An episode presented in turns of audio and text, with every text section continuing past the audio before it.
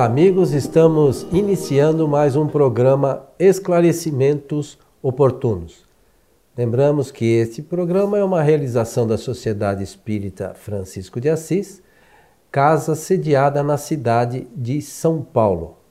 Conosco, como sempre, o nosso amigo Milton Felipe.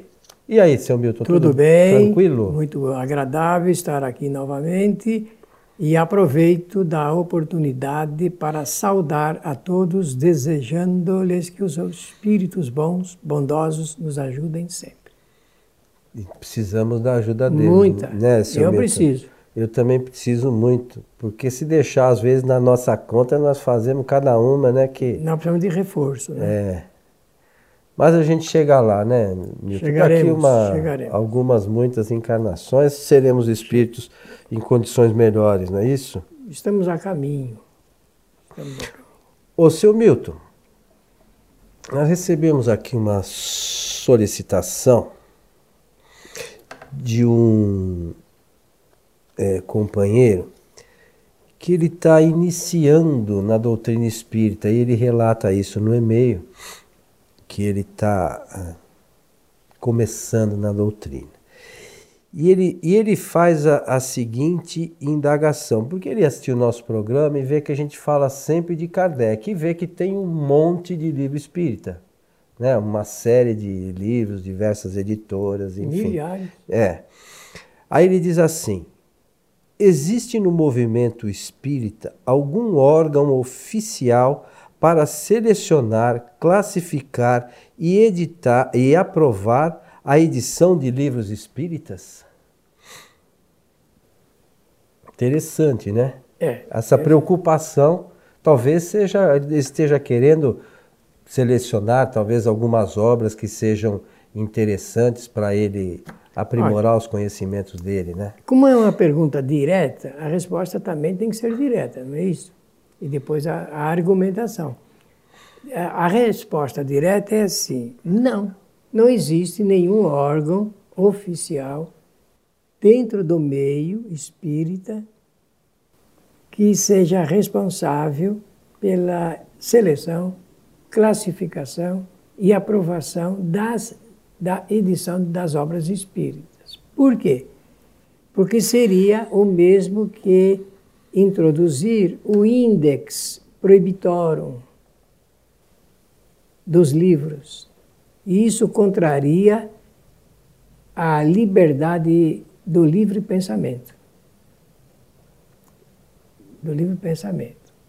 Então, uh, e essa, o direito de pensar, falar e escrever o que bem entender, o direito é imprescritível, universal de forma que o Espiritismo segue a orientação que Allan Kardec oferece como justeza para esse caminho, que é o da inteira liberdade de pensamento, livre pensamento.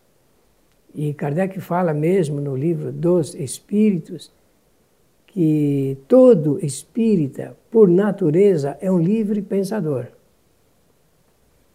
Então, no meio espírita, não devemos introduzir nem aprovar a constituição de órgão oficial algum para isso. Exatamente para que todos possam ter a liberdade de oferecer as suas ideias. Agora, o que é preciso é que tenhamos responsabilidade de escolher os fundamentos da doutrina que queremos divulgar. Nós temos no meio espírita, salvo um engano maior, eu até peço a você que é um editor, né? eu peço que me ajude nesta argumentação. Se falhar aqui alguma coisa, você saberá é, completar. Nós temos edições de livros de estudos doutrinários, como o Espiritismo é uma doutrina filosófica, de caráter científico e de consequência moral, nós temos livros que tratam é, dos estudos doutrinários dentro da filosofia, da ciência e da moral. Nós temos muitos aqui.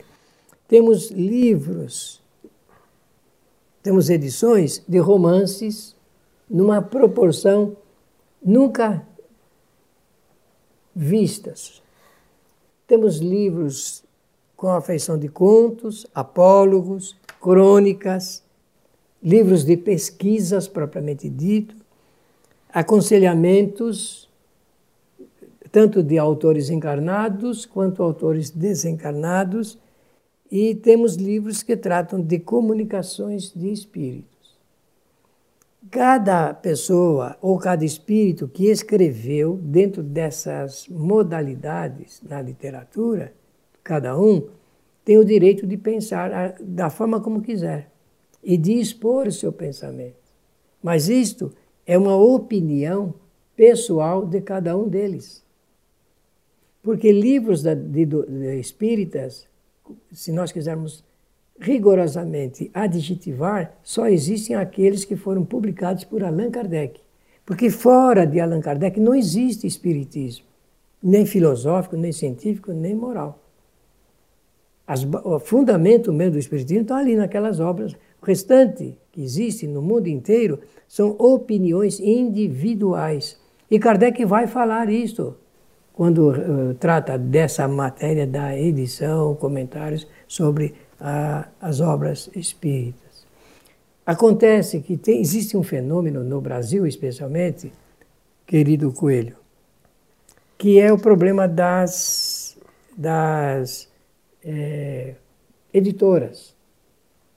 Porque até 1970, mais ou menos, as grandes editoras, ou editoras não espíritas, nem pensavam editar livros espíritas.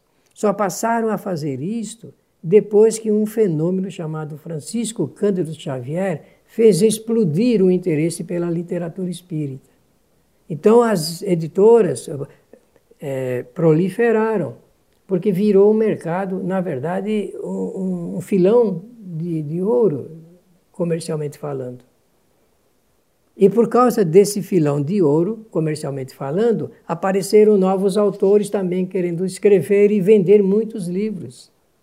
E escreveram coisas que, inclusive, não são doutrinariamente ajustadas ao Espiritismo. Isso é uma consequência é, desta falta de conhecimento doutrinário que ainda impera dentro do movimento espírita.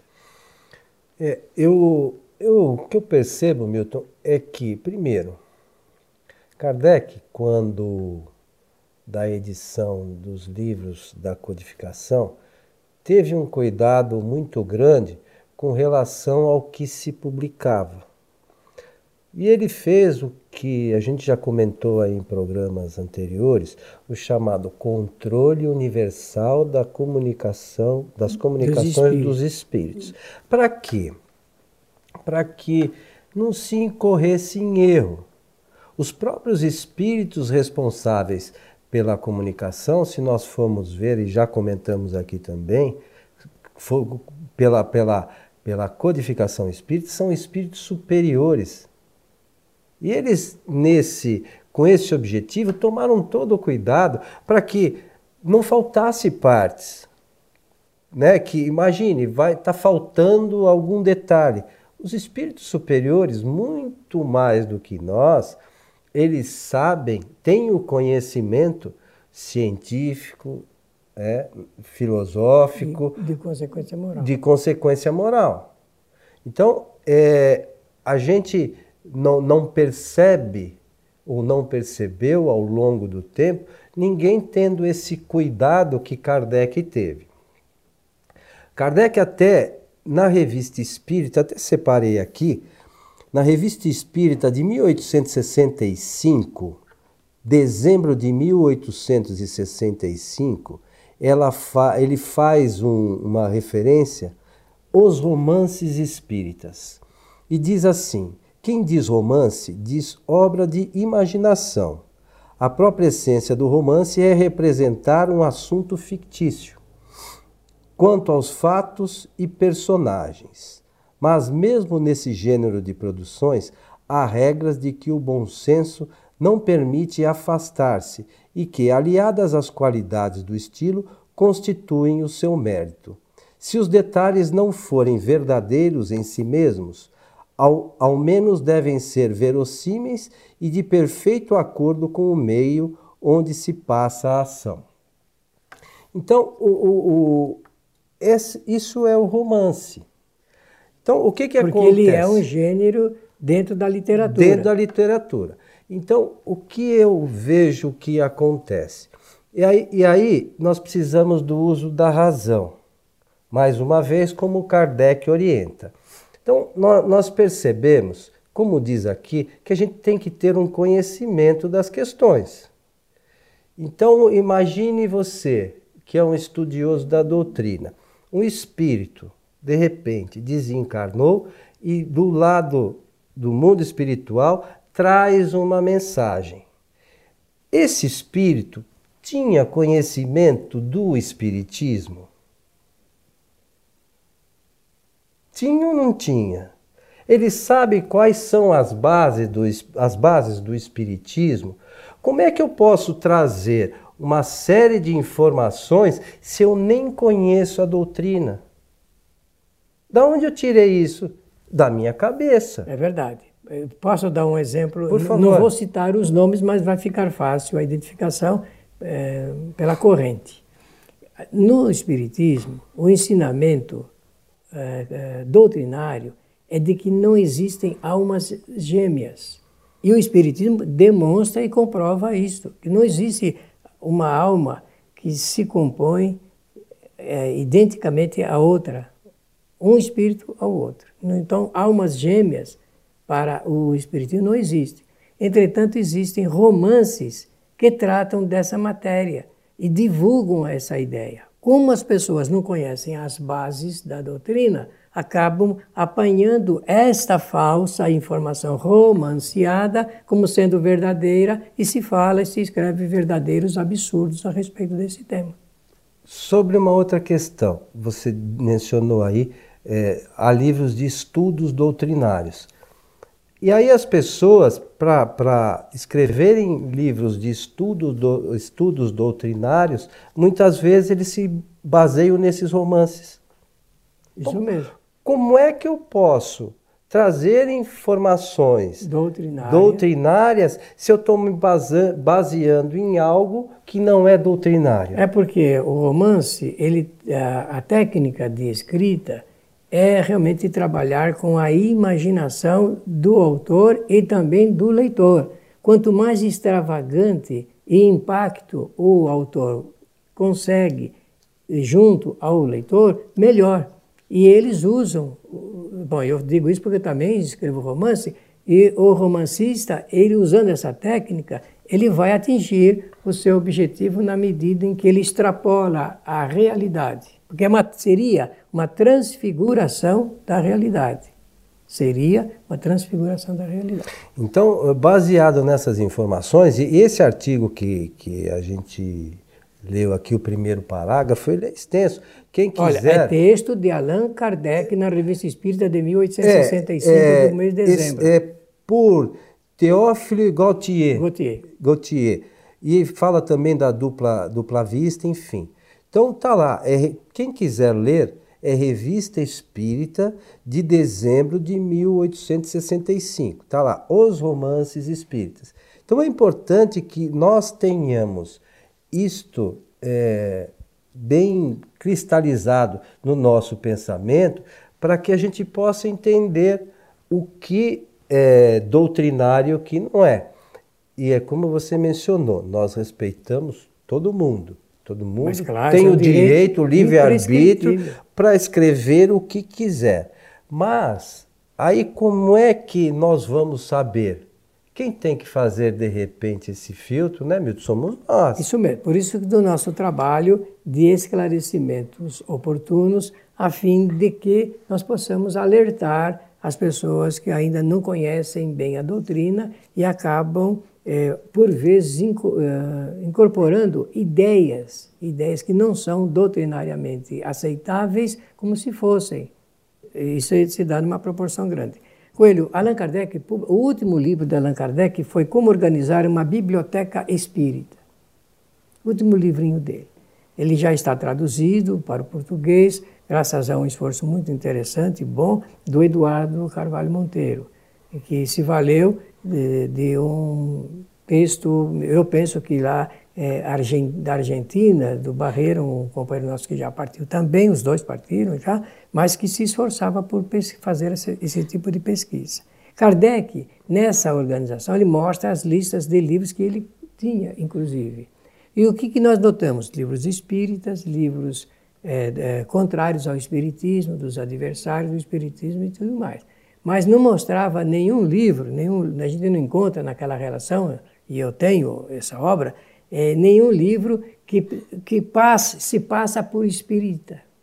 Porque no, aqui no Brasil é muito comum um espírito é, se valer desse adjetivo de espírita para vender ideias que são contrárias ao espiritismo. E o que isto, o que isto é, resulta? Resulta na confusão pública, tanto do espírita quanto não espírita.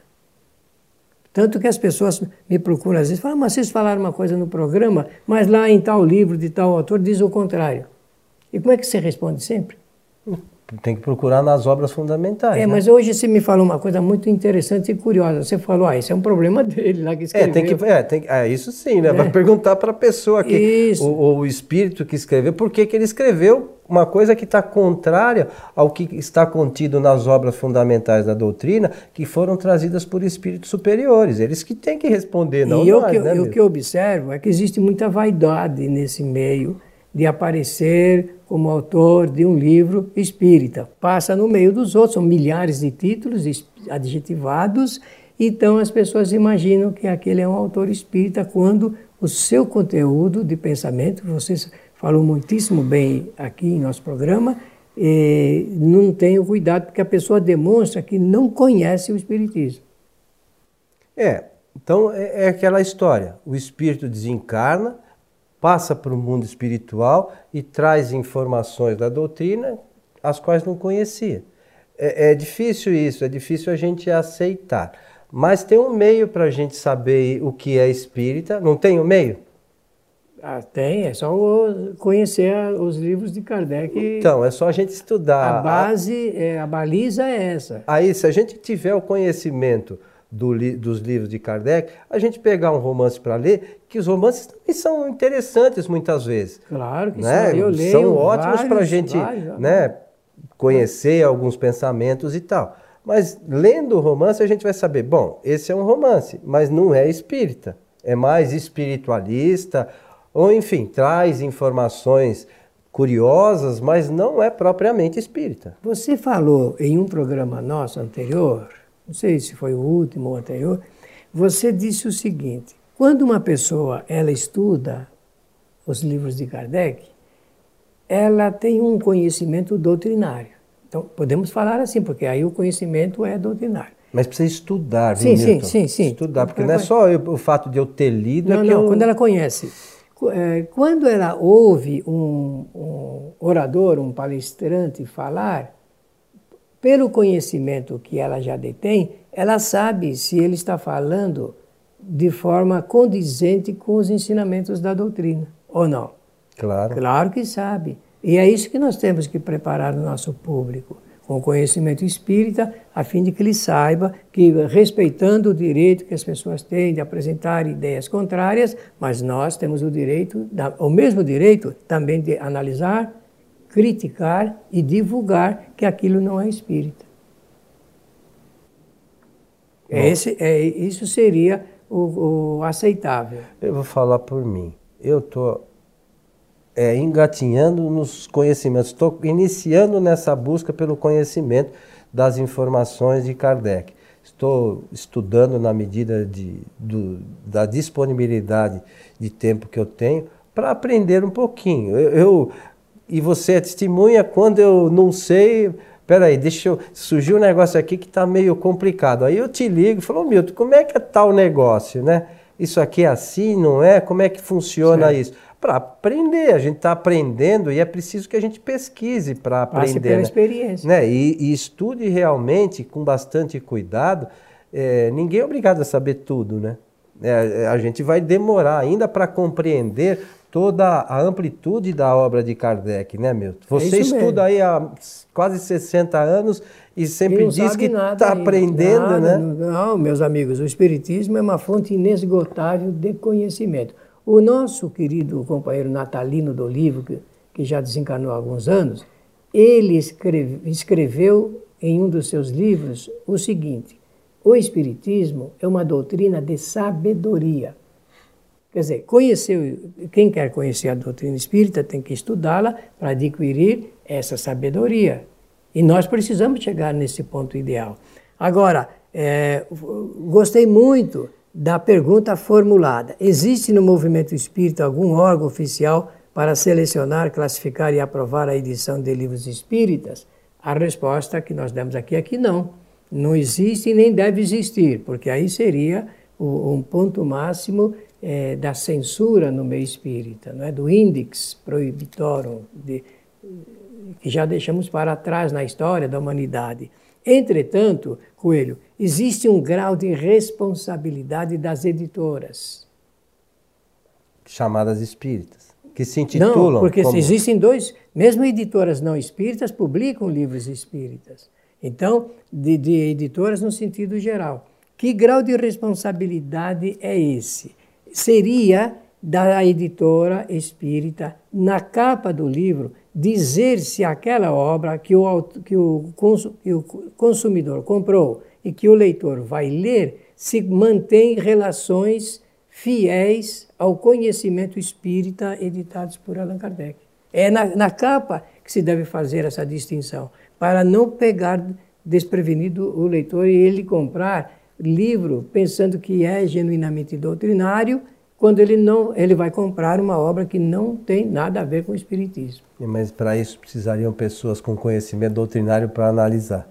E, é- e aí já é uma outra questão para um outro programa, para um eu outro dia. concordo plenamente com o que você está faze- falando, porque a maior parte dos clubes do livro espírita tem esse grau de dificuldade também, que é de pessoas habilitadas para lerem o, o- o livro que são sugeridos e emitir um parecer, precisaria de um parecista, parecerista espírita, diz, dizer se aquela obra é genuinamente doutrinária ou não. Se tem uma, uma tendência para a aprovação das ideias espíritas ou não. Porque mesmo assim, eu sempre acho que a gente tem que liberar, mas sempre advertindo o leitor. Nas prateleiras a gente pode pôr livros. A maior parte dos romances não são espíritas, são romances mediúnicos. É assim que deveriam ser titulados. Esta, é, esta obra é um romance mediúnico. Mais nada, porque sendo mediúnico, tanto pode ser espírita como qualquer outra corrente, ou não. Claro. Agora, o que nós devemos evitar é passar informações em nome do Espiritismo nos livros que genuinamente não são espíritas. Meu amigo, estamos chegando ao final de mais este programa. Muito obrigado pela atenção e a oportunidade e desejar a todos que os bons espíritos nos ajudem sempre.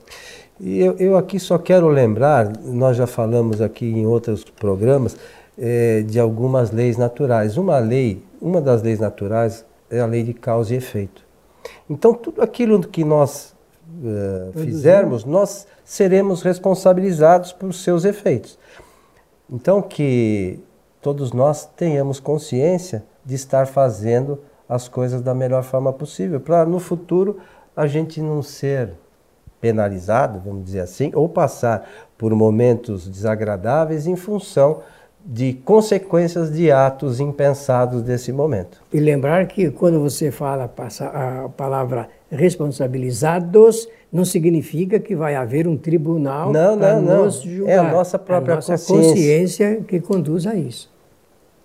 Aos nossos amigos, o nosso abraço e esperamos encontrá-los em nosso próximo programa. Até lá.